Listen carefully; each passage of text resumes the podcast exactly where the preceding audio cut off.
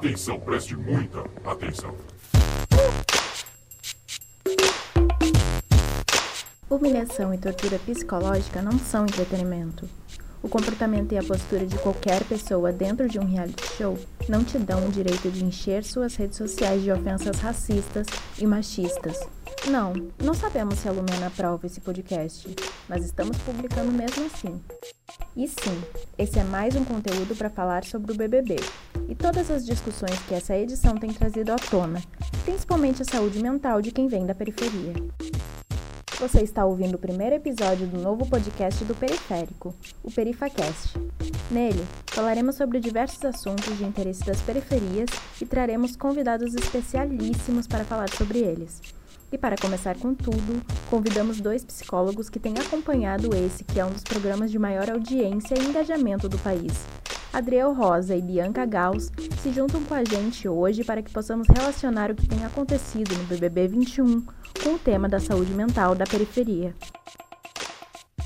Eu sou a Gabriele Deluna e esse é o PerifaCast. Vem com a gente!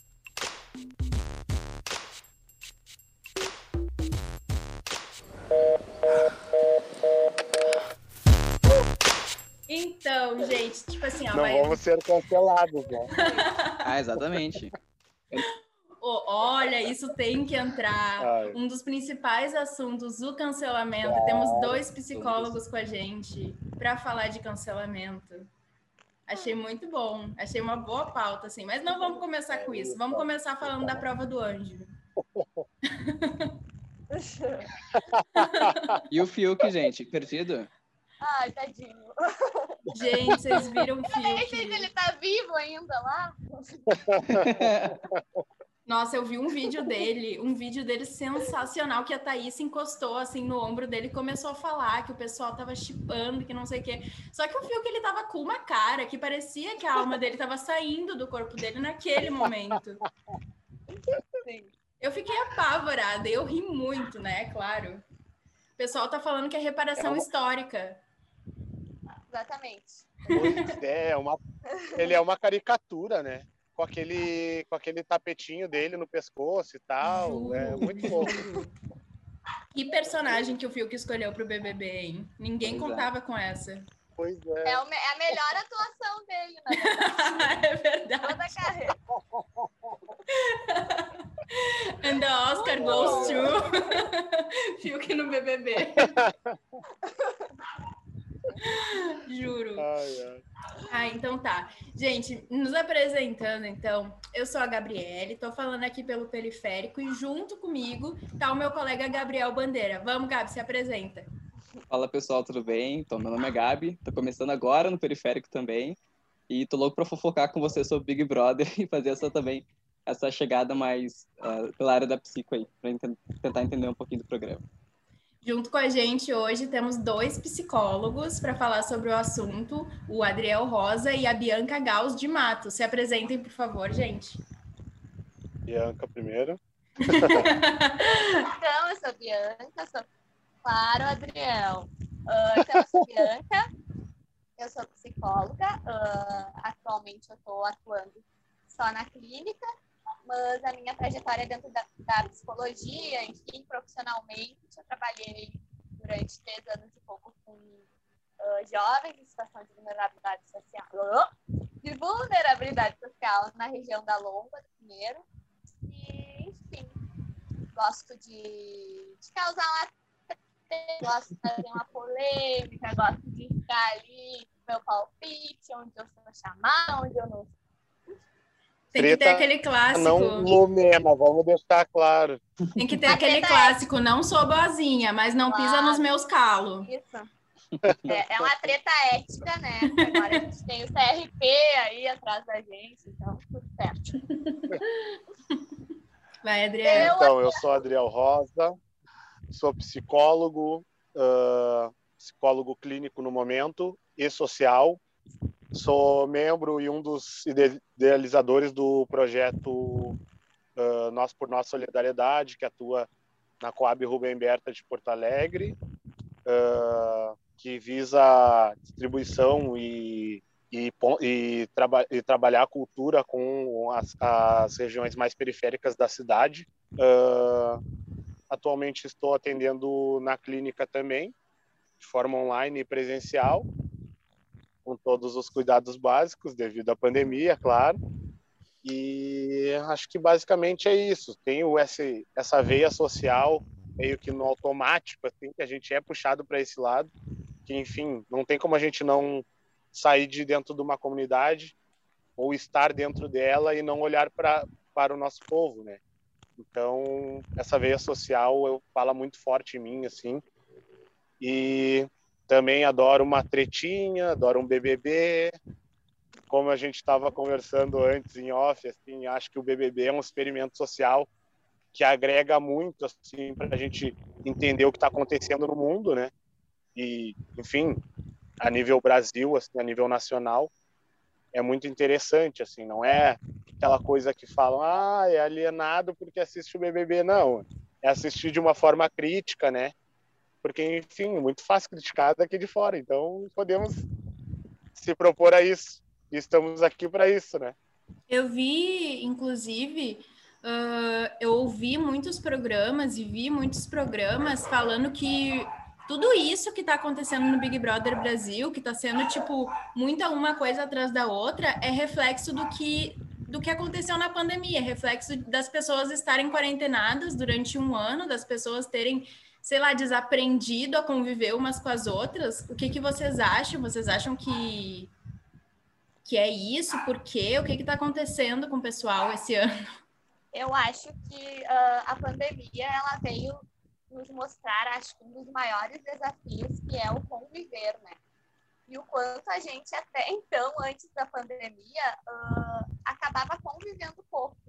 Porque por mais que a gente more daqui a pouco com a nossa família, com, enfim, com o nosso com os nossos relacionamentos, com filhos e tudo mais, a gente tinha uma rotina que não nos permitia uh, reconhecer ou, enfim, conviver todos os dias com aquela pessoa.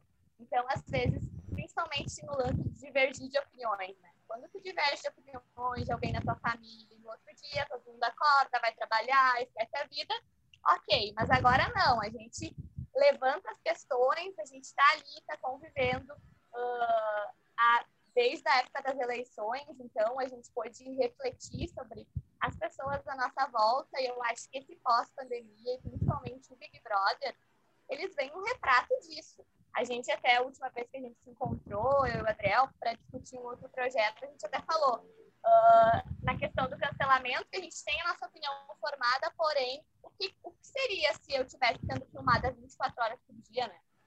A gente fala, às vezes, diversas coisas que não são adequadas, diversas coisas equivocadas no nosso dia a dia, mas não tem ninguém lá para pegar aquele recorte e dizer, olha, tá viajando, ou nos cancelar, ou enfim. Então, eu acho que o Big Brother é o retrato disso também. Concordo com a fala do Adriel. Uh, muita crítica existe, né? Muita crítica daqui a pouco de uma para quem tem uma TV fechada, né? Tem outras opções também. E crítica, uh, eu posso ser intelectual, ler, pesquisar, estudar, e eu também posso assistir BBB. Não anula uma coisa quando eu faço a outra. Então, eu acho que, enfim, é um experimento social. Eu assisto, não tenho pay-per-view, mas eu fico no Instagram rolando ali na, na lupinha. Então, é a mesma coisa que eu tenho. Eu gosto de, de assistir, gosto de ver as pessoas convivendo, porque é muito difícil, realmente. Quer falar, Adriel? Concordo plenamente. Uhum, concordo plenamente com tudo que a Bianca falou. E no início do BBB a gente se deparou muito com isso, assim, que deu muito choro, né? Que era aquela coisa tipo assim, não podia falar um ai para ninguém, já começava a chorar, sabe? Uma coisa bem bizarra, assim, assustadora para mim, pelo menos ficou assim. Tipo, ah, me falou um ai, já começava a chorar, começava a falar e, e tipo assim, acredito que isso seja reflexo da pandemia, assim, que a gente uh, se pegou mais sensíveis, uh, se permitiu, uh, que nem a Bianca falou, conviver com, com o outro, que é os nossos pares ali, família, filho, enfim, as pessoas que, que são mais próximas da gente, mas também essa convivência com a gente próprio, que era aquela coisa de não poder sair para a rua, de tu não poder fazer o que tu quer fazer, querer fazer e não poder, porque tipo assim, ah, eu quero sair para dar uma volta, não, não pode, naquele início ali pelo menos, né? Então, tu te deparar com, a, com as tuas angústias e, e, ter que lidar com isso também é muito uh, ansiogênico, né? E traz questões bem, bem pontuais, assim. Inclusive na clínica isso apareceu bastante, né? Diversos pacientes procurando em, uh, devido a esse isolamento, essa, essa angústia de estar em casa, de não saber o que fazer em casa, de não saber como agir, de não saber o que pensar, o que esperar dessa pandemia, que é uma coisa muito para nossa geração é uma coisa que é impensável, né? A gente nunca imaginou que ia passar por uma coisa nem parecida. E de repente a gente que, enfim, nós ainda mais jovens que saía para festa, estava na rua de, uh, direto assim, a gente se deparou com isso de de repente não poder fazer o que a gente quer e ter que lidar com isso para muita gente é muito difícil. Então, acho que isso se refletiu bastante quando deu aquele choque de chegada ali no BBB, as pessoas se abraçando uh, e, enfim, discordavam, já davam um choro, já davam uma angústia, aquela coisa, uma briga, tudo era uma briga, tudo era um negócio de tipo, meu Deus, não faz isso, papapá. Vem aquelas caricaturas ali que a gente tem no BBB, né? Que vamos falar aos pouquinhos, mas não vamos dar spoiler do, do assunto, né? Mas é aquela coisa assim de tipo, tu julgar o outro dentro de uma casa e ah, porque tu fez isso, fez aquilo. Bom, aquela pessoa entrou naquela casa há menos de uma semana, ela tem todas as vivências dela que tem que ser consideradas também. A pessoa tem que ver se está aberta para diálogo, se está aberta a, a tentar entender aquela causa. E isso tem um jeito de se fazer, né? Não é chegar e botar o dedo na cara das pessoas. Estou falando da Lumena. E... Mas a Lumena não autorizou você falar dela. É. Pois é, ia te perguntar isso, se tinha essa autorização aí. Não temos, não trabalhamos. Vai me cancelar agora ela. Mas, eu enfim, que, eu acho que é mais ou menos nesse sentido, assim, né? Pode crer. Eu queria pegar esse gancho que o Adriel trouxe. Eu queria perguntar, como é que vai ser pra gente que tá aqui fora, né? Porque falam, depois desses períodos de crise, vem períodos de grandes celebrações, assim, celebrar a vida, etc. Como é que a gente vai reagir essas coisas quando a gente puder sair da quarentena e se encontrar com os amigos, etc? Vai ser um grande BBB, né? Olha, é, olha, vai ser, vai ser louco esse rolê aí. Porque, tipo assim, ó, eu acho que, que nem tem uns memes já rolando, tipo assim, depois da quarentena, acho que no mínimo oito meses de carnaval, acho que vai ter que ter, né? Porque, tipo assim, enfim, vai estar tá todo mundo muito afim de tudo, assim, acho que, enfim, acho que vai ser até meio assustador isso, vai ser vai ser meio, preocup... é, meio preocupante, assim, da gente pensar isso ao mesmo tempo, né? É, é empolgante para nós que somos jovens, mas é meio preocupante com o que pode acontecer. Real, Porque, real. tipo, em um mês, em uma semana de carnaval, as pessoas fazem loucuras, assim, que, enfim, não fizeram a vida toda, assim, se permitem viver loucuras. E imagina depois de uma pandemia, assim, né? Eu acho que é bem saudades, né, gente? Assim. Saudades. A gente está gravando hoje no que seria o início do nosso carnaval. É importante deixar isso claro. A gente está aqui fazendo um serviço público no que seria o início do nosso carnaval. Então, vamos valorizar esse trabalho. Segue aí, curte, compartilha esse podcast. Fazendo acho nosso justo, merchan. Sim, juro. Imagina. Mas, assim, uma coisa que a Bianca falou, que a gente ainda tem que bater na tecla, é a questão do, do querer se, se achar, desculpa, superior por não assistir BBB, o intelectual, né? É uma coisa que eu ainda brigo muito, inclusive com a minha mãe. A minha mãe, ela é muito, ai, não, não, não entendo por que, que tu assiste BBB, porque é uma, é uma coisa ridícula, eu não consigo entender, não sei o quê. Ela simplesmente bloqueou o BBB da vida dela. Tipo assim, as edições mais antigas até dá para entender, assim, mesmo assim eu gostava, mas até dá para entender porque era extremamente superficial.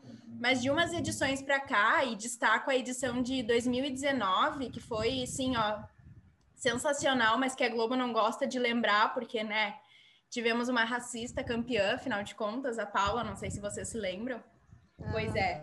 A, a Globo faz questão de não lembrar dessa edição. E aí, eu acho que é uma coisa que a gente ainda tem que bater muito na tecla, sabe? Ah, não é porque tu deixa de assistir um programa e analisar ele criticamente, como a gente está fazendo, inclusive, que tu é superior, intelectual, enfim, diferentão do rolê de alguma forma, sabe? Eu acho que tu tá perdendo uma discussão e uma oportunidade de interferir numa discussão importante.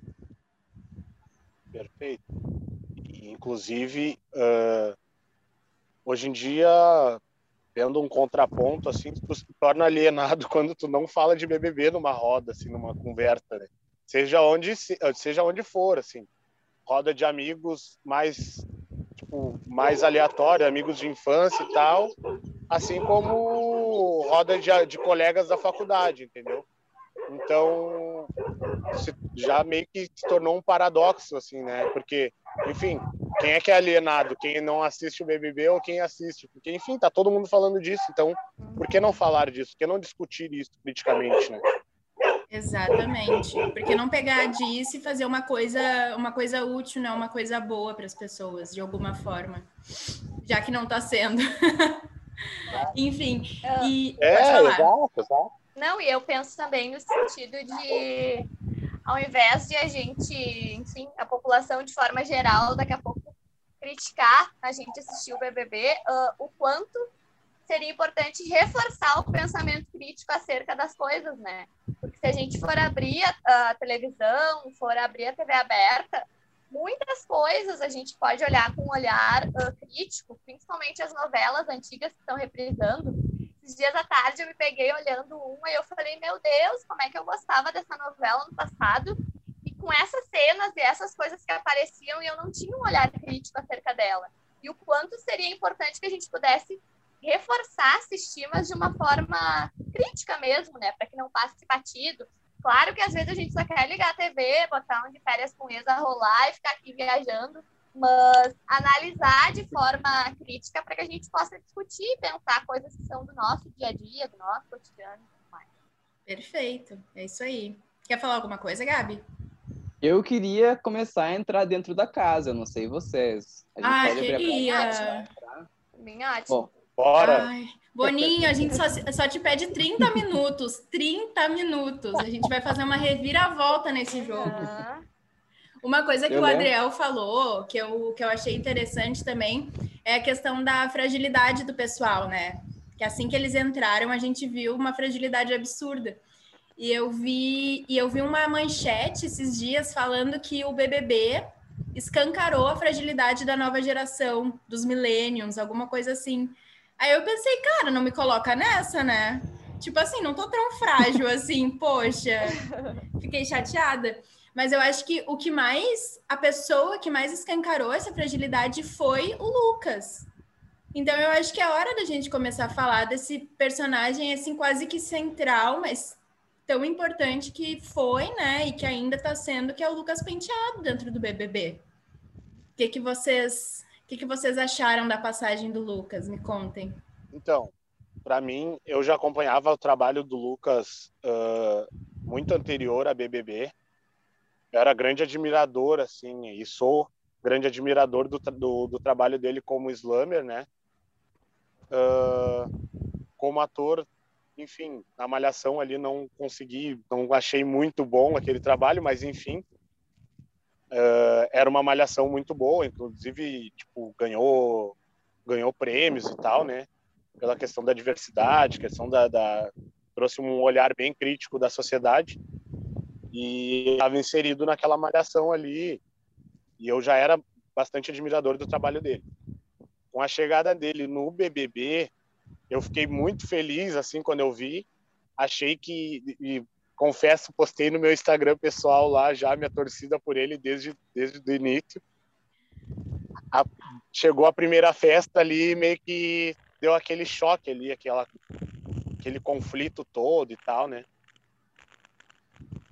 Porém, eu, como homem preto, periférico, nascido e criado e morador de periferia, eu já me deparei com aquelas situações muitas vezes de amigos próximos e não foi uma nem duas e não foi nenhum nem dois amigos, foi vários com a questão da bebida se transformar uh, e mostrar uma outra uma outra face, vamos dizer assim. E isso não é simples assim, que nem o que nem aquele áudio que vazou do Boninho e tal falando, tipo, ah, ele bebe e vira um monstro. Não. Isso, o buraco disso é muito aquilo. mais embaixo. Que péssimo que foi aquilo. Total, total, total. Porque o buraco disso é muito mais embaixo. Por quê? O homem preto de periferia vive, uh, vivencia e experimenta uh, experiências dentro de uma comunidade que posso estar generalizando um pouco, mas uh, posso falar por experiência própria. E aqui não não falo nem como psicólogo, falo como Adriel Rosa, morador de periferia. Experiências, experiência coisas que tem pessoas no, na, na, na, vida assim que jamais vão passar nem perto daquilo. Situações de violência, situações de, de, de descaso. Uh, e aqui eu estou falando de, enfim, saúde, educação, escassez na saúde, escassez na educação, escassez no saneamento básico, escassez em alimentação e outras formas de violência através de droga, uso de substância, uso de, de álcool e, e os atravessamentos que isso tem. E aqui falo de questão de, de, de tráfico de drogas, de criminalidade. E infelizmente isso acaba sendo banalizado dentro da, do, das comunidades.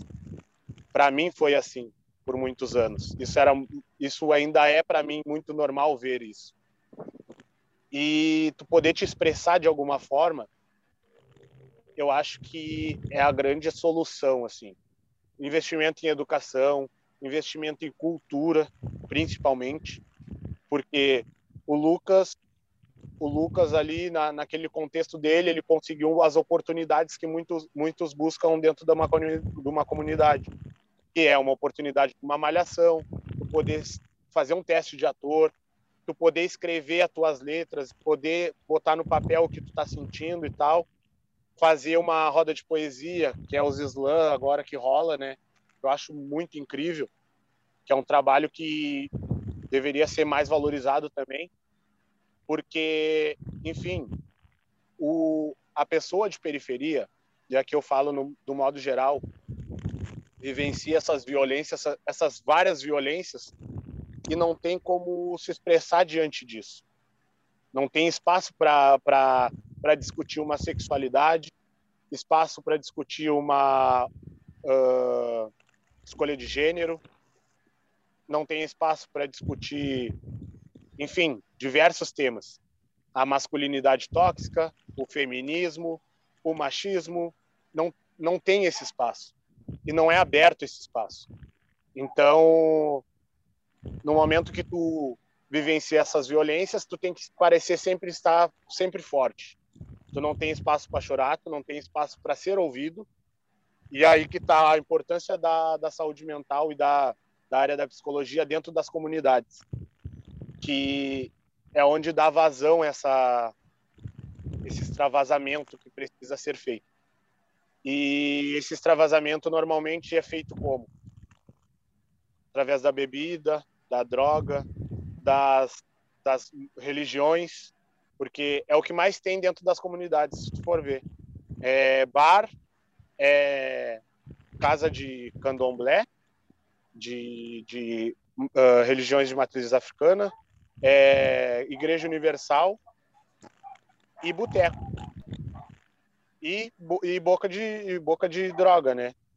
Então, eu acho que dar outras opções, criar saídas, criar meios para se estruturar isso, assim, de, de enfim, uh, pontos de cultura, espaços para roda de samba, cultura negra mesmo, para a cultura ser trabalhada dentro da comunidade, eu acho que é de extrema importância. E a saúde mental e a psicologia visando a saúde mental da pessoa periférica, eu acho que seria uh, muito é, é essencial e, e, cada vez mais urgente. E a gente está vendo isso uh, escarrado ali no, no BBB com a, com a questão do Lucas. Nossa, falei pra caramba, né? Nossa, Gente, várias bolas. Eu perguntei, aí, né? eu perguntei o que ele achou da passagem do Lucas. Ele falou todo o programa numa fala só. Eu amei. É sério. Você termina o nosso podcast. Eu, você, você tinha que me interromper. Temos menos de bom. cancelamento. Vai, me empolguei, me empolguei. Mas é isso aí. Essa, essa parte é a que mais me toca, assim, porque, enfim, me identifico muito com essas pautas, assim, porque eu me vejo naquele, naquela, naquela pessoa, sabe? Eu vi muita gente uh, tentando, se arriscando no assunto do BBB e da saúde mental, mas eu nunca vi ninguém deixar tão explícito o que, que de fato aconteceu com o Lucas, que nem tu deixou agora, sendo bem honesta. Porque é bem isso, é a vivência dele que deu o gatilho dele naquele momento para agir daquela forma. Foi a vivência e a história dele, entendeu? E ninguém, ninguém se arriscou a falar isso em momento algum. As pessoas tentaram, as pessoas falaram, ah, é porque tem que se tratar, porque não sei o quê. Mas ninguém, sabe? Tipo, como se fosse vitimismo, como se fosse uma coisa proibida. Cara, é isso. Não tem segredo, é isso. Enfim. Sempre cai nesse campo do vitimismo, do mimimi, né? Hoje em dia o mimimi tem essa coisa.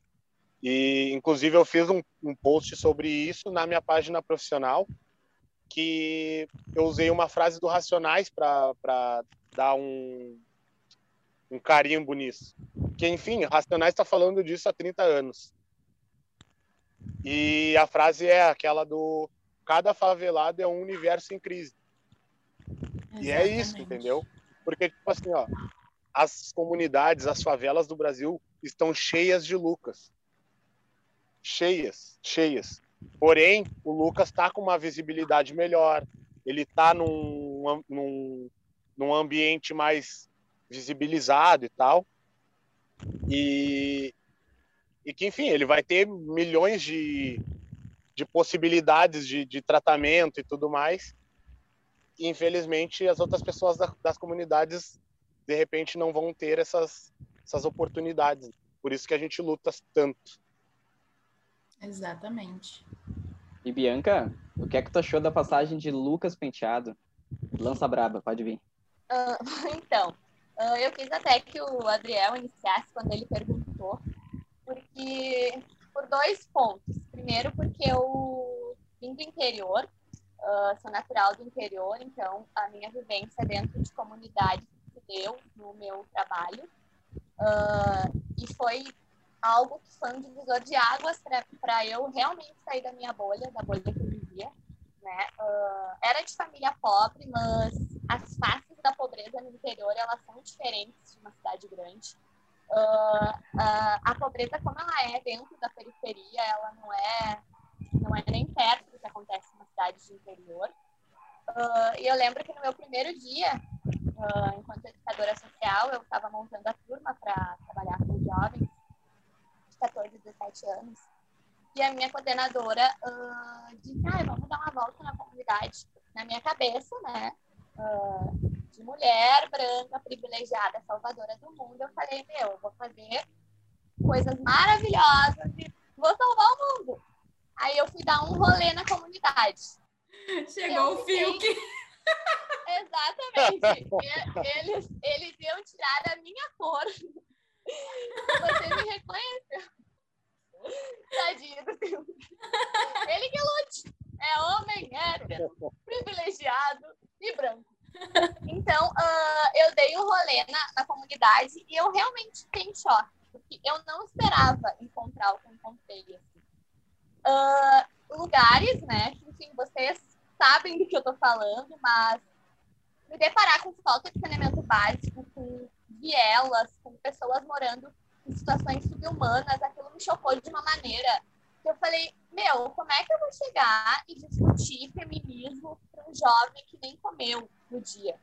Como é que eu vou chegar e querer falar sobre empatia, amor, em palavras bonitas para quem não teve oportunidade, sabe? Então, uh, pela primeira vez, eu acho que eu coloquei, uh, de fato, o exercício da palavra empatia, que as pessoas gostam muito de usar empatia, né? Hoje em dia, ai, tem que ser empático. Mas o que, que é efetivamente ser empático, né? E eu lembro que nesse dia eu saí do meu lugar e olhei aquilo da perspectiva do outro, pensando o que, que faria sentido, mesmo não sabendo, que não é minha vivência, que, que faria sentido daqui a pouco ser construído uh, do lugar que eles vieram, não do meu lugar de fala. Porque, enfim, as minhas dificuldades, os meus atravessamentos não chegavam nem perto. Uh, eu tive uma base, graças a Deus, tive pai e mãe presentes, tive, não precisei trabalhar para estudar, uh, não precisei deixar de comer para poder fazer meus temas. Então, esse lugar de privilégio, poder realmente olhar para o outro do lugar que ele veio. E, e um choque para mim. Então, eu quis deixar mais claro e falasse no sentido de que, uh, do lugar dele, mas do meu enquanto uma pessoa que tenta, uh, enfim, milita os movimentos sociais, uh, tento todos os dias fortalecer a luta antirracista, não só postando vidas negras importam, mas o que, que eu posso fazer, né, para que realmente isso se fortaleça. E quando eu olhei a. E agora ainda pra questão. Eu também falo bastante, tá? Eu julguei o Adriel, mas eu gosto de falar. Uh, então, quando eu me deparei com a situação do Lucas, no primeiro momento eu silenciei e comecei a ver o que, que ia rolar. Eu falei, não, vamos ver o que, que a galera vai falar primeiro, e daí depois, daí vou refletir sobre isso, sobre a postura, porque, enfim, eu, eu tenho uma página que eu acompanho de um psi, que ele é preto e ele traz muitas questões acerca de masculinidade tóxica e principalmente do homem preto. E o quanto uh, tem aquele lance da postura animalesca de ver o homem preto como alguém violento, como alguém que vai fazer o mal, que foi o que aconteceu com o Lucas no BBB, né? Se fosse, uh, se fosse não, Marcelo Dourado era um homem branco no BBB, obviamente não tinha a crítica que temos hoje, mas era um homem branco que fez e aconteceu no, no BBB e ninguém caiu matando em cima dele sabe? Então eu comecei a pensar nesse sentido, a fala do Boninho completamente desrespeitosa depois de sair da casa. Acho que a gente pode entrar na casa do Boninho e falar sobre isso, porque uh, todos nós, eu faço bebo socialmente agora, uh, mas todos nós que estivermos sob efeito de álcool um pouquinho a mais, a gente já sai um pouco do nosso prumo, a gente já fica mais alegre, já fica falando mais besteira, então, uh, se usar disso para justificar que o outro não pode sair por uma fragilidade e também no momento que a gente está sob efeito de álcool, se a gente já tiver coisas que a gente nunca olhou na vida, a gente sabe que elas vão vir, né? E ele veio, vieram, ele é um ser humano, as coisas vieram, uh, ele sofreu. Uma coisa que me chamou a atenção antes de tudo foi uh, a, a, falta de cabelo que ele tinha e o quanto eu comecei a ler sobre isso depois, sabe? Fiquei pensando, né? Uh, já traz uma vivência sofrida fisicamente, já é um homem preto. E, enfim, acho que esse, novamente, Big Brother é um, é um retrato da realidade que a gente vive. Fiquei feliz no início porque entrou a maioria, uh, a maioria de pessoas pretas de todas as edições Pensei agora, né? Enfim, vai vir uma reflexão massa. Me decepcionei, mas também o quanto eu, enquanto mulher branca, no lugar de privilégio, tenho o direito de falar que eu me decepcionei com pessoas que têm uma vivência muito diferente da minha, sabe? Então, enfim, me questiono todo dia, continuo assistindo, acompanho o Lucas, conhecia ele, mas não acompanhava o trabalho. E, depois do BBB, virei super fã e Assim, vou continuar.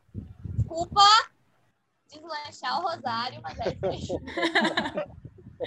Ai, podem, podem falar à vontade, fiquem à vontade. Olha, dá tudo certo. Qualquer coisa a gente corta depois na edição, gente.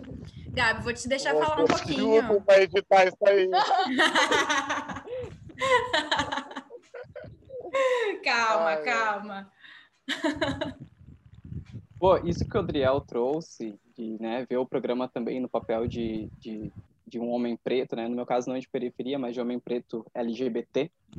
É, eu fiquei muito preocupado quando, quando eu comecei a assistir o programa e começaram as primeiras tretas e é, justamente por ver que o público está aqui tá assistindo, né? Muita gente branca também vê muitas das dos sofrimentos que a galera preta tá tendo ali como mimimi. Então, assim, teve um lance do Lucas com a Kerline numa festa lá, ele falou que ia ser culpido, tal, tal, tal, e ela meio que deu em cima dele, mas depois ela não queria mais, era só brincadeira. E ele começou a chorar, né? Ele ficou muito triste, falou: "Ah, nenhuma nenhuma guria branca nunca quis ficar comigo e tal". E, tipo, cara, nas redes sociais só caíram de pau em cima disso. Tipo, ah, meu, por que tu tá chorando? Pelo amor de Deus, besteira. Mas, cara, não é que pessoa preta nunca se sentiu preterido pelo padrão de beleza branco, né? Isso casa com muita gente. Então, até o que eu vi muito de amigos e também de outras pessoas em redes sociais foi tipo, bah, eu tô assistindo o Big Brother, eu fico triste. Eu vejo a situação do Lucas e eu começo a chorar, eu não consigo assistir. Então, isso que vocês trouxeram também né, é bem interessante ver como está acontecendo ali realmente são esses recortes sociais, né, e como a gente consegue a gente consegue espelhar a própria sociedade dentro desse programa que a gente também vê como bobinho, etc. Uma coisa, não sei se alguém quer comentar em cima. Perfeito, para mim tá perfeito. Uma coisa que a Bianca trouxe eu achei muito interessante, eu tava até conversando com a Gabi antes de entrar no, na, na, gravação. E tu falou sobre empatia de pessoas uh, privilegiadas, né?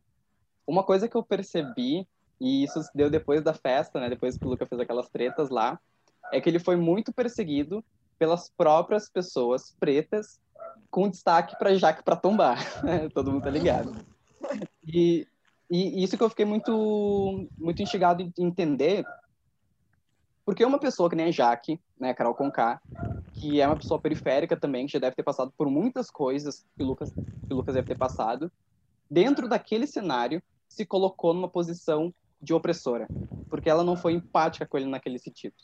A Passa própria a Lumena, né? A própria Lumena, que é uma mulher preta LGBT, e, e, agir daquela forma com ele, assim, para mim foi o auge, para mim foi o, o, auge do absurdo, para mim, sabe?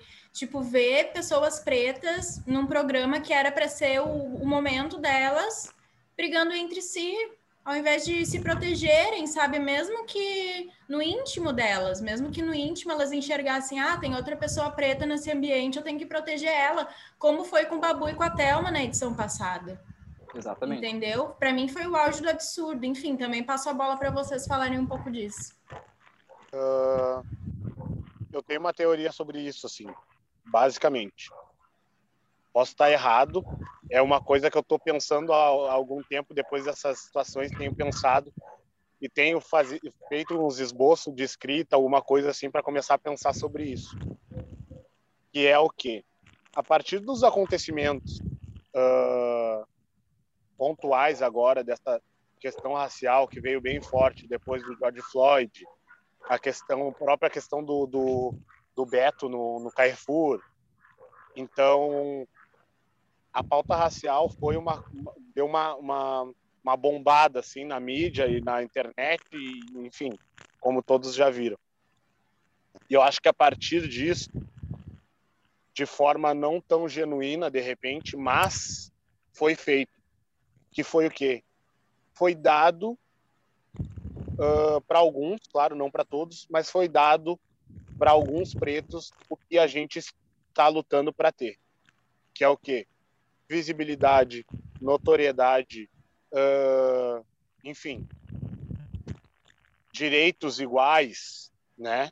Bem basicamente, mas enfim, o BBB é o reflexo disso, por quê? Porque, enfim, ah, tem pouco preto no BBB. Então tá, vocês querem ter mais preto?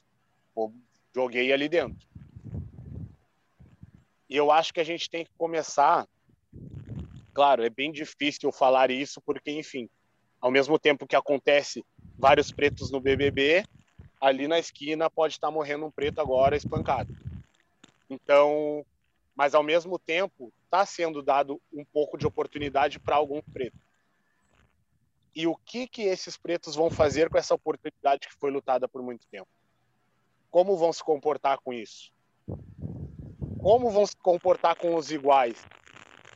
E eu acho que o reflexo do BBB é isso que está acontecendo ali. principalmente com a Carol Conká. Eu acho que eu acho que a Carol Conká é uma figura que entrou no BBB e eu acho que ela não podia usar de nenhuma pauta racial para fazer de alguma coisa. De repente, aquela questão ali do, do relacionamento dela com o Bill, eu acho que de repente ela poderia uh, entrar com alguma pauta racial naquilo, genuinamente. E é delicado falar disso também, porque, enfim, não sou mulher e, e posso estar até sendo um pouco machista quando falo disso. Mas, enfim, uh, ela é uma mulher preta que já tem ascensão social, ela já tem notoriedade, ela já tem visibilidade, ela tem, tinha não sei quantos uh, seguidores, enfim, era uma formadora de opinião e muitos pretos seguiam ela. Então, tipo assim, ela era uma referência. Ela era uma referência negra, uma referência de luta, uma referência uh, antirracista e uma referência feminista. O que, que acontece quando Lumena, mulher negra, militante e filha do, do se eu não me engano, ela é filha do, de pessoas importantes do movimento negro unificado, que é uma luta muito de base, que começou lá atrás, então ela cresceu no meio da militância. O que, que acontece quando ela se depara com Carol Conká na frente dela? Que é uma referência, uma das referências dela. Eu, eu me coloquei, tentei me colocar no lugar da Lumena, no sentido de, tipo assim, eu entrar numa casa uh, do BBB enxergar o MC, da enxergar o Mano Brown, bom, eu ia ficar bem desnorteado, o que eles falassem para mim era lei.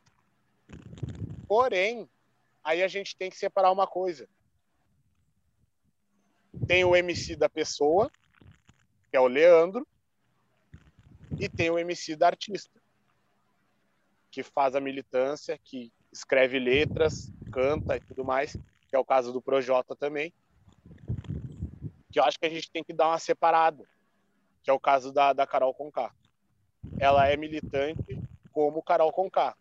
Agora, como Caroline, a gente está se deparando que ela é uma pessoa horrível. E a gente tem que se dar conta de separar isso. Que foi o acho que faltou na Lumena. Tipo assim, aquela coisa de seguir cegamente que a Carol Conká falava, ela ia fielmente, batia em cima, cobrava e Deus o livre, e Deus o livre ela estar errada. Que a gente endeusa aquelas pessoas. Endeusa aquele artista. Porém, aquela pessoa a gente não conhece. A gente não sabe qual é o posicionamento dela. A gente acredita que esteja os meus posicionamentos do, do, do mundo artístico dela. Porém, a gente não tem certeza. E com alguns agora a gente está vendo que não é isso. Assim com Lumena, Aliás, assim com Carol Conká, assim com o Projota. Essa é a minha opinião e a minha, minha teoriazinha sobre isso. E assustadoramente, a Lumena também é psicóloga, né? Errado não tá. Entendeu?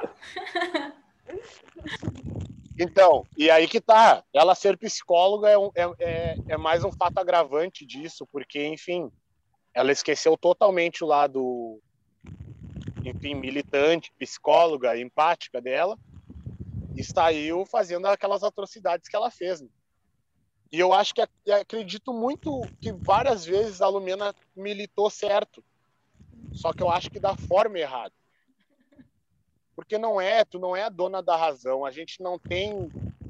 Enfim, eu acho que. E, e até a Juliette teve uma fala nisso também, que ela falou disso. Que, tipo assim, Claro, tu tem que ser agressivo em, uh, em alguns aspectos na militância, tu tem que ser. Porém, não é em todos. E a gente tem que saber quando ser e quando não ser. Porque senão vira essa, essa barbárie que está rolando. E esvazia, a, a esvazia o, o, debate do, da militância, assim, que eu acho que é o mais importante. Falei pra caramba de novo. Puta perfeito, minha. perfeito. Alguém? Posso falar? Pode falar, Bianca. Uh, então, Eu deixo. Tá, obrigada, Adriel. Uh, mas aproveitando esse gancho final do Adriel, que era um, por por acaso eu ia comentar. Uh, quando, enfim, comecei a me inteirar mais da luta antirracista, principalmente ouvindo pretos, tenho muitos amigos pretos que eu posso trocar, tenho o privilégio novamente de, de eles ouvirem as minhas barbaridades e me colocarem, uh, né, dar uma segurada. Uh, eu tinha essa visão de tipo, ai, uh, fulano é muito agressiva, né? Eu não acho que é assim, às vezes eu só não sei. Daí comecei a me dar conta de tipo, meu, o Google tá aí, né? Tu tem acesso à informação, tu busca se quiser, não é, não tem nenhum, uh, não tem nenhum comprometimento, então tu é capaz. Uh, e beleza. Só que pensando na, na fala do Adri, na fala da Juliette que ele trouxe, eu também me pergunto, e daí não é, enfim, não, não sei se é uma opinião, eu me pergunto, uh, agora que justamente como o Adri trouxe, acho que as pautas estão tendo mais visibilidade na sociedade, né? Acho que uh, a internet é um... São dois limites, é 8 ou 80, né? Ou tu usa de uma forma muito positiva, ou tu usa para cagar com tudo e ficar atrapalhando quem tá lutando ali no dia a dia. Eu acho que é um pouco o que acontece com a militância, sabe? Uh, às vezes, muita gente está falando, muita gente está falando, e eu estou vendo quem eu acho mais querido, e, e, enfim, a raiz ou o início do problema não se ouve, eu só reproduzo, eu não me aprofundo. Então, acho que a internet faz com que a militância tome essa proporção meio superficial. Uh, mas o, o que eu me pergunto é o limite da agressividade e do diálogo, né? falo na, acho, eu falo mais no sentido ainda da Lumena enquanto uma profissional da área da saúde mental. Uma profissional da área da saúde, em primeiro lugar. Que, enfim, independente da gente gostar ou não, a partir do momento que escolhe uma profissão da área da saúde, principalmente da área da saúde mental, tu acredita na mudança do outro. Senão, pego o meu diploma e rasgo, né? Se eu não acredito que as pessoas têm uh, potência e elas podem melhorar. Então, quando eu assisto as falas dela e vejo os vídeos, eu fico, tá, mas qual é a lógica? Não, não tô entendendo. O que, que tu quer? Tu quer construir, tu quer destruir, tu quer fechar o debate, porque a gente sabe o quanto é difícil construir algo, principalmente com pessoas mais velhas, digamos, que já vieram de uma outra cultura, de outras vivências. Mas se a gente não tiver uh, aberto ao diálogo, aberto a entender, aberto a respeitar o tempo do outro, eu realmente não sei qual é o sentido, sabe, das coisas, ou da profissão, ou da militância. Enfim, eu queria instalar um, de instalar um dedo e, meu Deus, o mundo mudou, mas não é assim, sabe? Mas acho também, né, que o quanto o outro está disposto a melhorar. Não adianta ficar falando, falando, falando se o outro não quer ouvir. Mas o quanto essa, esse peso, essa agressividade dela faz com que me deixa muito triste, que é no sentido de fecha diálogos enquanto uma mulher preta também na sociedade. Eu até estava trocando com o Adriel. Projota e Merudi não caíram matando em cima dele, como caíram matando em cima da Carol Conká e da Lumena. Então a gente fala o que a respeito disso? Além do racismo, um problema de gênero. E o quanto pegam a, a, a, ela, enquanto mulher preta, psicóloga, e banalizam. Então, assim, ó, o diálogo fechou. Ninguém mais vai ouvir a Lumena. Ninguém mais vai uh, parar, tentar escutar. Ninguém mais vai uh, entender que ela é uma profissional, que ela milita diversos, em diversos momentos coisas super coerentes, por coisas da luta dela, da vida dela. Mas o quanto a gente fecha diálogo quando a gente se coloca de forma agressiva. E eu falo isso enquanto mulher feminista e ser, porque antigamente eu, eu dialogava, minha, minha opinião tá certa, a tua tá errada. E deu. E era isso. Não, e, e o que, que eu construía nisso? Absolutamente nada. Eu só fazia o quê? O boy hétero e branco ficar com o ranço da feminista, que não depila o sovaco, aquela baboseira toda que vocês gostam de falar. Então, o que mais me pega nesse rolê delas é o lance dos limites de ser agressivo, sabe? O que que se constrói? Não sei. Destrói, se fecha diálogo, então é mais essa minha linha de pensamento. Também falei demais. Pega a visão. Quero só, Quero só fazer um gancho disso que a Bianca falou. Esse, bem rapidinho, assim, e aí é uma outra pauta que a gente ia entrar de repente também. Fica à vontade. Que esse, esse fecha o diálogo, esse eu não quero ouvir o outro, e isso é a política do cancelamento. O cancelamento não é mais que isso. O cancelamento é tu cancelar o outro, a ideia do outro não me serve, eu não quero tentar mudar, não quero mostrar a minha, a minha visão, eu quero só cancelar ele, eu quero, não quero ouvir. E eu acho que isso assim, ó, é tão é tão ignorante, é, do, é de uma ignorância, de uma de uma simplicidade, de uma uh, é raso, é raso.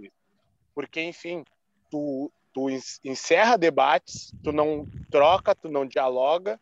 Se o outro é ruim, ele é ruim, ele é só ruim, ele não é nunca. As coisas boas que ele fez já não, não vale mais, porque eu não, não me interessa, não quero saber. E eu acho que isso, isso que esvazia a, esvazia a sociedade. E eu acho que por isso que acabamos sendo tão acabamos elegendo o presidente que nós temos, acaba, acabamos indo para o caminho que nós estamos indo em, em, relação à pandemia, porque enfim, tu não tu não dialoga, tu não quer saber a visão do outro. E bom, a psicologia está aí para nos mostrar que a gente não é nada sem o outro, a gente precisa do outro. Somos todos seres sociais. Precisamos do outro para viver, por mais que a gente seja aquela pessoa ah, que não gosta de estar no meio de um monte de gente, não, tu precisa do outro, tu precisou da tua mãezinha ali quando tu nasceu, tu precisou do teu paizinho quando tu nasceu, tu precisou, tu precisa das pessoas. E tu precisa ouvir o outro. Então assim, ó, já entrando na política do cancelamento, eu sou totalmente assim, ó, averso isso, eu tenho pavor da, da questão do cancelamento, de ser cancelado, de ah, eu vou cancelar porque não me serve e tal. Não, cara. Vamos debater o porquê. Eu não fui criado igual a Bianca, eu não fui criado igual o Gabriel. Eles têm uma outra visão de vida. Eu não vou ouvir a visão de vida deles porque eu acho que só a minha presta. Não, né? Eu acho que esse é o ponto que eu queria tocar. Eu acho que antes da gente entrar no próximo assunto, eu gostaria de falar então um pouco do que o Adriel falou, citou, sobre o relacionamento da Carol com o Kai e do Bill, né? Porque eu acho que sim, sempre vai ter a questão do, do, do, da palmitagem, como diz, sempre vai ter a questão da, da raça, né? Sempre vai ter a questão de ser preto, sempre vai ter. E eu acho que aquilo teve um gatilho nela, sim, e, e não tem como negar. Eu acho que ela teve toda a razão de se sentir daquela forma, mas eu acho que mais uma vez teve a, a militância de forma errada sabe? Eu acho que ela ter uh, desabafado com a Lumena do jeito que ela desabafou, ok, beleza, a Lumena estava ali, entendeu ela, entendeu o que ela estava querendo dizer. Mas o jeito que ela chegou na Carla Dias foi errado, o jeito que ela chegou nas meninas, que ela espalhou tudo foi errado. Da mesma forma que a Lumena também, naquele jogo da discórdia, também falou que a empatia com as meninas brancas estava sendo de um jeito e com a Carol estava sendo de outro, já foi de uma maneira errada também, porque já está tudo errado. Já está uma coisa assim totalmente desnivelada acontecendo ali dentro que ninguém mais está entendendo e ninguém mais quer entender elas. Tá, Mas é isso, é isso que eu queria dizer. Eu acho que sempre vai ter o fator racial atuando, né? Querendo ou não, nossos corpos são políticos. Perfeito, perfeito. E a, e a mulher preta vivencia tem a questão da solidão da mulher preta, vivencia outro tipo de relacionamento, é, é, é tudo diferente. Exatamente. É muito mais complexo. E acho que realmente, como eu falei, eu acho que o local dela fazer a militância dela. Se o gato e, deixar, eu vou continuar, tá? Tá. e a, a forma, de, a, o momento dela fazer a militância dela, como mulher preta, como, enfim, ela se diz bissexual também, né?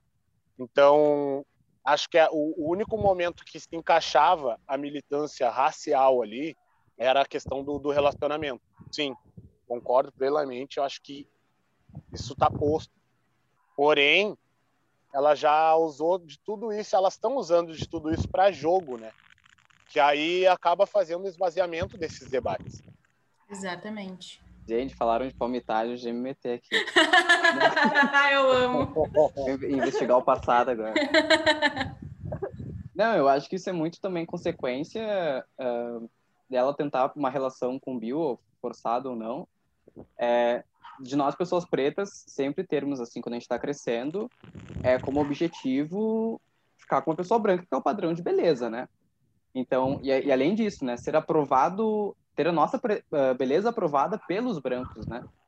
Então, claro. Então, vamos pensar assim, pô, a gente cresce com uma cultura completamente capada, assim, né? O preto é o cabelo cortado na zero, para não ficar cabelo de maloqueiro, e a negra vai alisar o cabelo, porque senão, pô, não vai ficar com cabelo de negona aí, né? Então, eu, eu acho que tem muito isso, assim, também, nessa, nessa relação dela. Essa foi curtinha, tá, gente? Só um complemento, complementozinho. Eu acho que falamos, falamos bastante. Alguém quer trazer algum algum tópico a mais que acha importante? Quem que quem que a Carol vai indicar? Carol, acho que indica a Sara, minha opinião. Eu acho que é a Carla agora. Sei. Pois Quer falar, é. Gabi? Ela deu, ela deu uma faladinha na Carla, daí eu né, Hum. Ansiosa. É, eu, eu acho que ela vai na Carla também, né? A treta foi bem feia, né? E é isso, né? Mas ela Vamos deu, né, é, o mas ela VIP pra botou ela Carla. no VIP, cara. Pois Ela é. Ela no VIP. Ai. Ai, sem Às vezes, aí, condições. coitado, quem pagou o pato Fiuk de novo?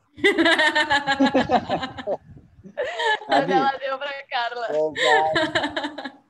Gabi, eu tinha mais uma Eu- perguntinha só, antes da gente. Não sei se a gente tá caminhando pro final, mas eu acho que Vamos. É bem interessante isso. É, porque isso me atingiu bem também como uma pessoa preta e LGBT, né? Aquela cena, aquele evento que rolou numa festa aí, que deixou todos nós, né, de quarentena, engatilhados, sentindo várias sensações, que foi o beijo do Gil com o Lucas, né, da pegação lá e tal, que também resultou na saída do Lucas da festa. E que beijo! Meu Deus, aprendam, BBBs. Já. Exatamente. Tipo assim, o Lucas já tinha falado que ia sair em outros momentos, mas eu achei bem interessante, né, que, que o estopim dele foi essa violência em decorrência da orientação sexual dele, né, dele ter se aberto como bissexual e ter feito esse beijo em, em, em rede nacional. E até dizendo, né, porque eu não vou ser aceito na minha quebrada, etc. Então, eu queria... Isso que o Adriel trouxe ah, lá no início da nossa conversa, sobre os estereótipos que os negros também passam, né, de pô, é muito mais pesado tu ser um gay negro, um bissexual negro, um LGBT negro, porque a gente carrega o estereótipo do negão, né? Que é aquela coisa da virilidade. Então, tipo, ah, não, se o cara é gay é branco, mas se for um negão, pô, peraí, né? Então, eu queria saber para vocês, assim, por que vocês acham que essa questão da sexualidade do Lucas foi o estopim dele de finalmente ter saído do programa? Eu vou, vou tentar falar bem rapidinho dessa. Ah, até para deixar ah, espaço para Bianca também. Tipo assim, ó, Obrigada. o estereótipo do negro, ah, que tu já falou muito bem, é isso. A virilidade, o negão que é o pegador, que é o ai, o que tem o maior, o que não sei o quê, que pega desse jeito, que faz desse jeito, papapá, o que de bengala, né? Aquela caricatura. Essa questão do negro é um- uma caixinha. Dentro dessa caixinha que estão outras caixinhas, tem o negro de periferia. Ah, e aí eu bato de novo naquela tecla, na tecla que eu falei no início. assim. Tu te assumir negro dentro de uma comunidade, negro, homossexual dentro de uma comunidade, tu vai sofrer todas todas as violências ao quadrado, ao enfim, ao muito mais, dez vezes mais, mil vezes mais. Então, eu, eu, eu, a minha visão da saída dele foi isso, porque enfim, tu achar que um negro vai para uma TV de rede nacional, com um monte de câmeras, para se assumir ah, bissexual perante o Brasil, vindo de uma periferia, para uh, e sendo interpretado que é para jogo, eu acho que ali foi o estopim dele. Porque, enfim, a, a Carol Conká tá usando da militância negra para jogo. E isso a gente já falou aqui que, enfim, é, é extremamente lamentável isso. E eu acho que por elas estar fazendo esse uso, esse uso enviesado das militâncias, acharam que ele estava fazendo também e julgaram ele por isso. Só que o buraco é muito mais embaixo disso. Eu, como hétero, vou numa rede nacional e vou beijar um outro homem só para tentar ganhar um milhão e meio. A gente sabe que não é simples assim. Não é simples assim tu te expor dessa forma. Não é simples assim tu sair do armário. Ainda mais dentro de um armário que esse armário está dentro de uma comunidade. Eu tenho amigos extremamente homofóbicos e, enfim, que hoje em dia, com a minha, com a minha formatura, assim, eles já me enxergam de outra forma. Eu já entro nesses debates com ele, consigo. Estamos num caminho de desconstrução também. E eles já conseguem enxergar isso de outra forma também. Porque, enfim, é, aquela, é aquele estereótipo do homem negro de favela, que é o, o cara do funk lá, mandracão, que nem diz, é o boca braba, tem que estar sempre forte, tem que ser o, o enfim, não pode se mostrar fraco em nenhum momento, não pode chorar, não pode demonstrar mais sensível, não pode falar dos seus sentimentos. Então é todo esse estereótipo carregado e sendo julgado por pessoas iguais, que é o que ele fala na, na entrevista da Fátima Bernardes que eu indico para todo mundo que, que veja assim o que ele falou daquilo, sobre aquilo que aconteceu. Que é isso, tipo assim, ó, ele vai fazer aquilo ali, vai beijar um outro homem para se promover, a gente sabe que não é simples assim. Eu, como homem preto de periferia, eu sei que não é simples assim. Que vai vir muita carga a partir disso, né? E eu acho que é, esse foi o estopim dele, assim, ao meu ver. Já terminou, Adriel? Já. Terminou, Adriel? Ah, tá. Já terminou, Jéssica?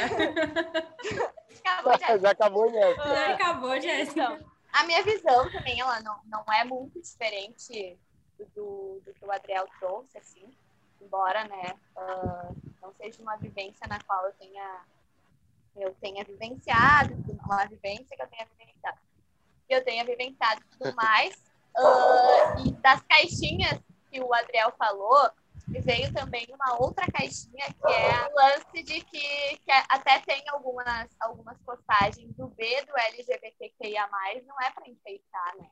Ele é sim uma orientação sexual, ele deve sim ser respeitada, a pessoa não está confusa, ela não está uh, fazendo para parecer. Então eu acho que o Lucas sempre se colocou uh, de uma forma militante desde o início, tanto que tem aquela fala do Nego Di, que ele fala da Marielle, né, que defendia bandido, e o Lucas, na hora, como uma pessoa militante de verdade, falou, ah, estou entendendo realmente o seu público. Então, eu acho que além, para além de tudo que o, que o Adriel trouxe, eu acho que é uh, esse lance também de, de não estarem pessoas que deveriam né, estar nas trincheiras ao lado dele foram as primeiras que apontaram a mão.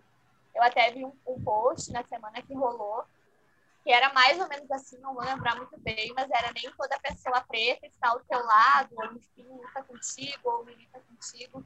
Então eu acho que realmente, e eu, fiquei pensando, porque ele já se via como uma pessoa que poderia estar sendo odiada aqui fora, né?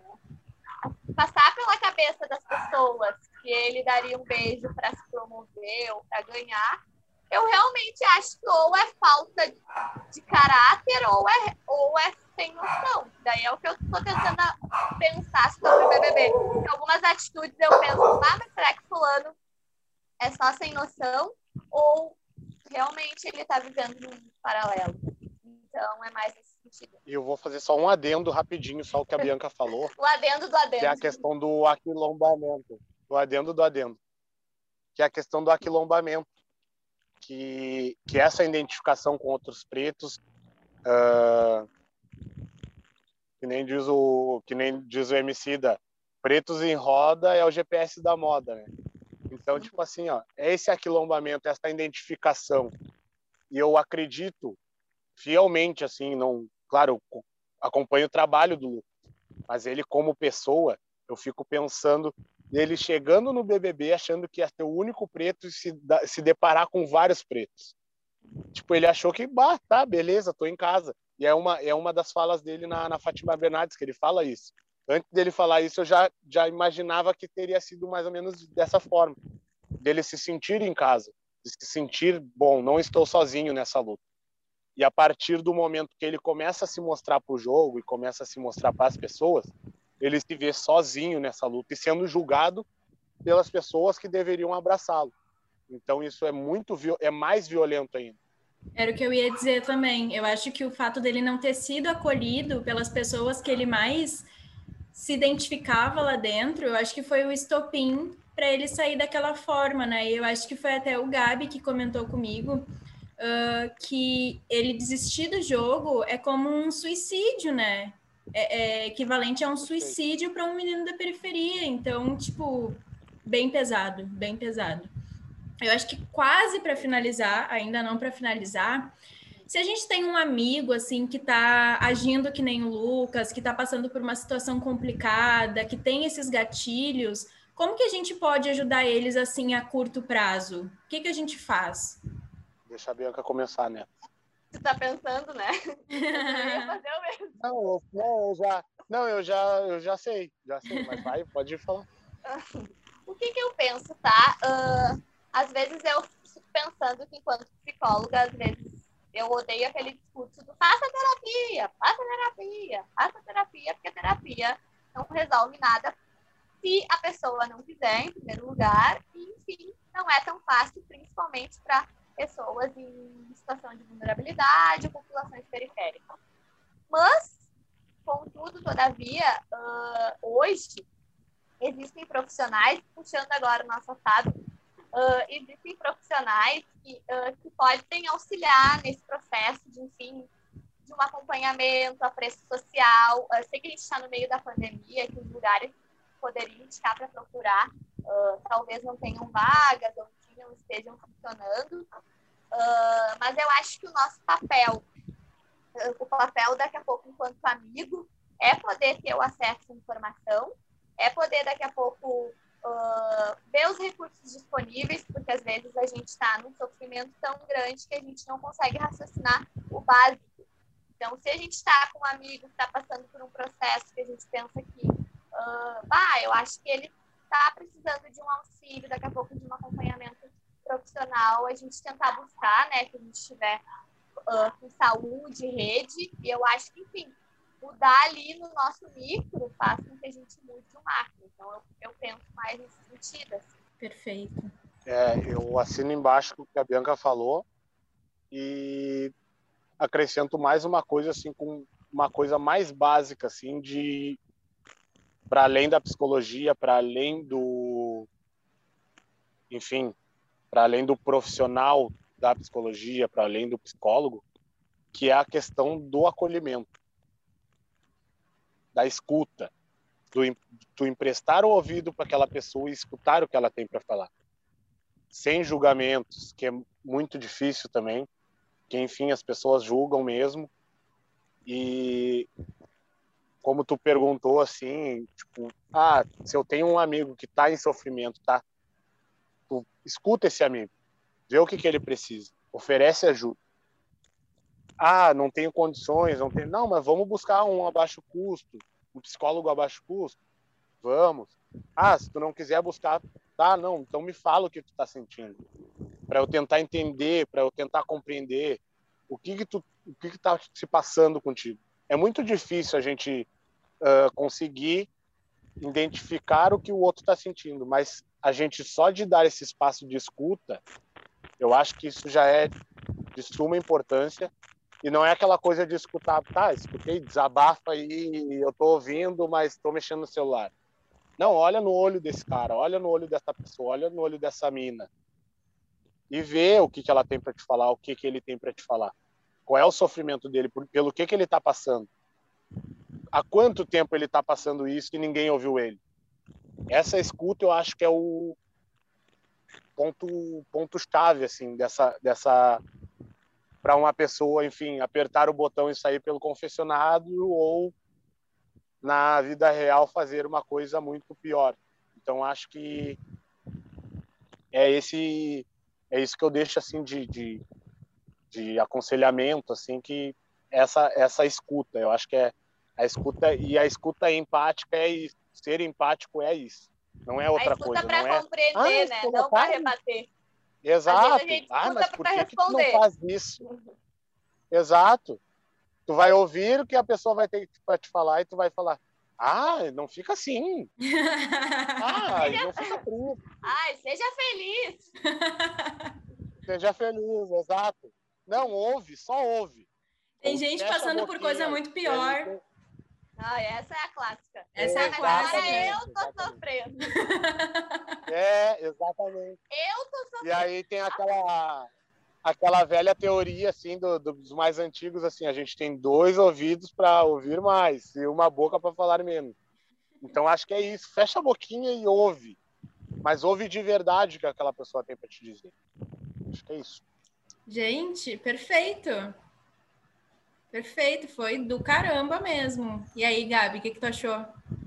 Eu acho que a nossa roda de fofoca né, com, com os psicólogos rendeu demais, demais, demais. Foi sensacional. Quero ver vocês editar tudo isso aí. Não vai ter muita edição, não, não se preocupa. Para quem que vocês estão torcendo? ah, então Lembrando, lembrando que essa opinião tem validade de dois minutos. Daqui a dois minutos pode mudar. É, tem mais Exato. essa. hoje, hoje até às 19h05, eu vou pro Gil, pra Sara e pra Juliette. Perfeito. É, eu tô torcendo pro Gil total. E Sim. aí é aquela coisa do 880, né? Sim. Ou tá muito na, no, no- na- ou tá muito no holoforte ou tá planta. Mas eu acho que numa casa também. com 20 pessoas é muito, é muito difícil. Tu tem que fazer alguma coisa ou muito boa ou muito grave para se destacar lá, né? Pessoas muito carismáticas, pessoas com, com personalidades muito fortes. É muito difícil, é muito complicado. O Fiuk. Ou ou morrer lá dentro, que daí não aparece. Gente, sério, É. sensacional.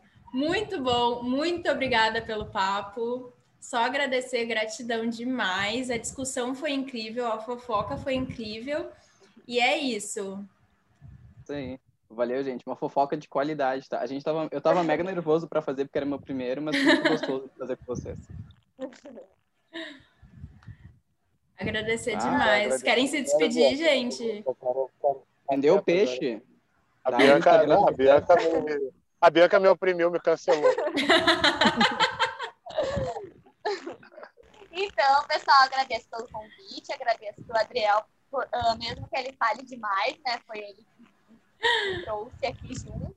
Ah, acho esses espaços sensacionais, espaços de troca. Acho que a psicologia, ela tem que ser acessível, ela tem que ser para todo mundo. A psicologia está no nosso dia a dia, no BBB, nessa conversa, na fofoca.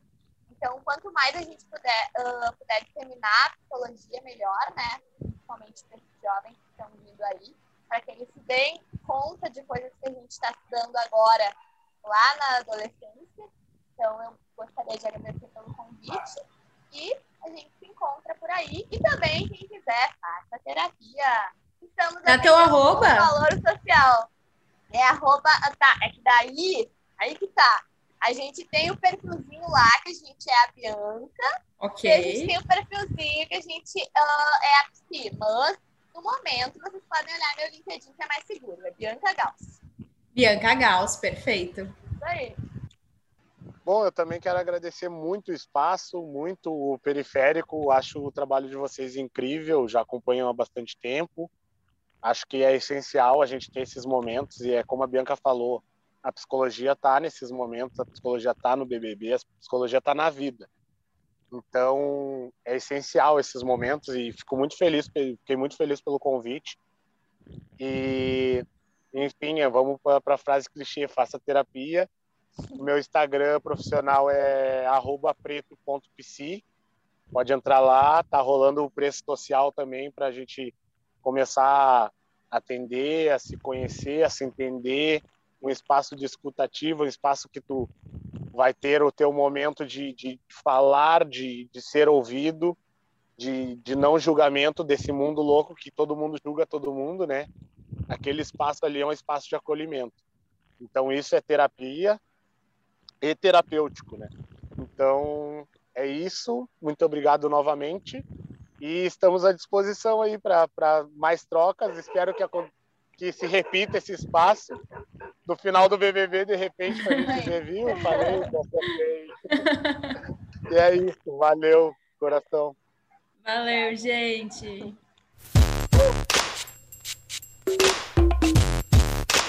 Esse episódio contou com a produção de Gabriel Deluna e Gabriel Bandeira. Participação de Adriel Rosa e Bianca Gauss. Para acompanhar esse e muitos outros conteúdos periféricos, nos siga no Instagram, arroba o underline periférico, e no Twitter, arroba o dois periférico. Esse foi o Perifacast. Até a próxima!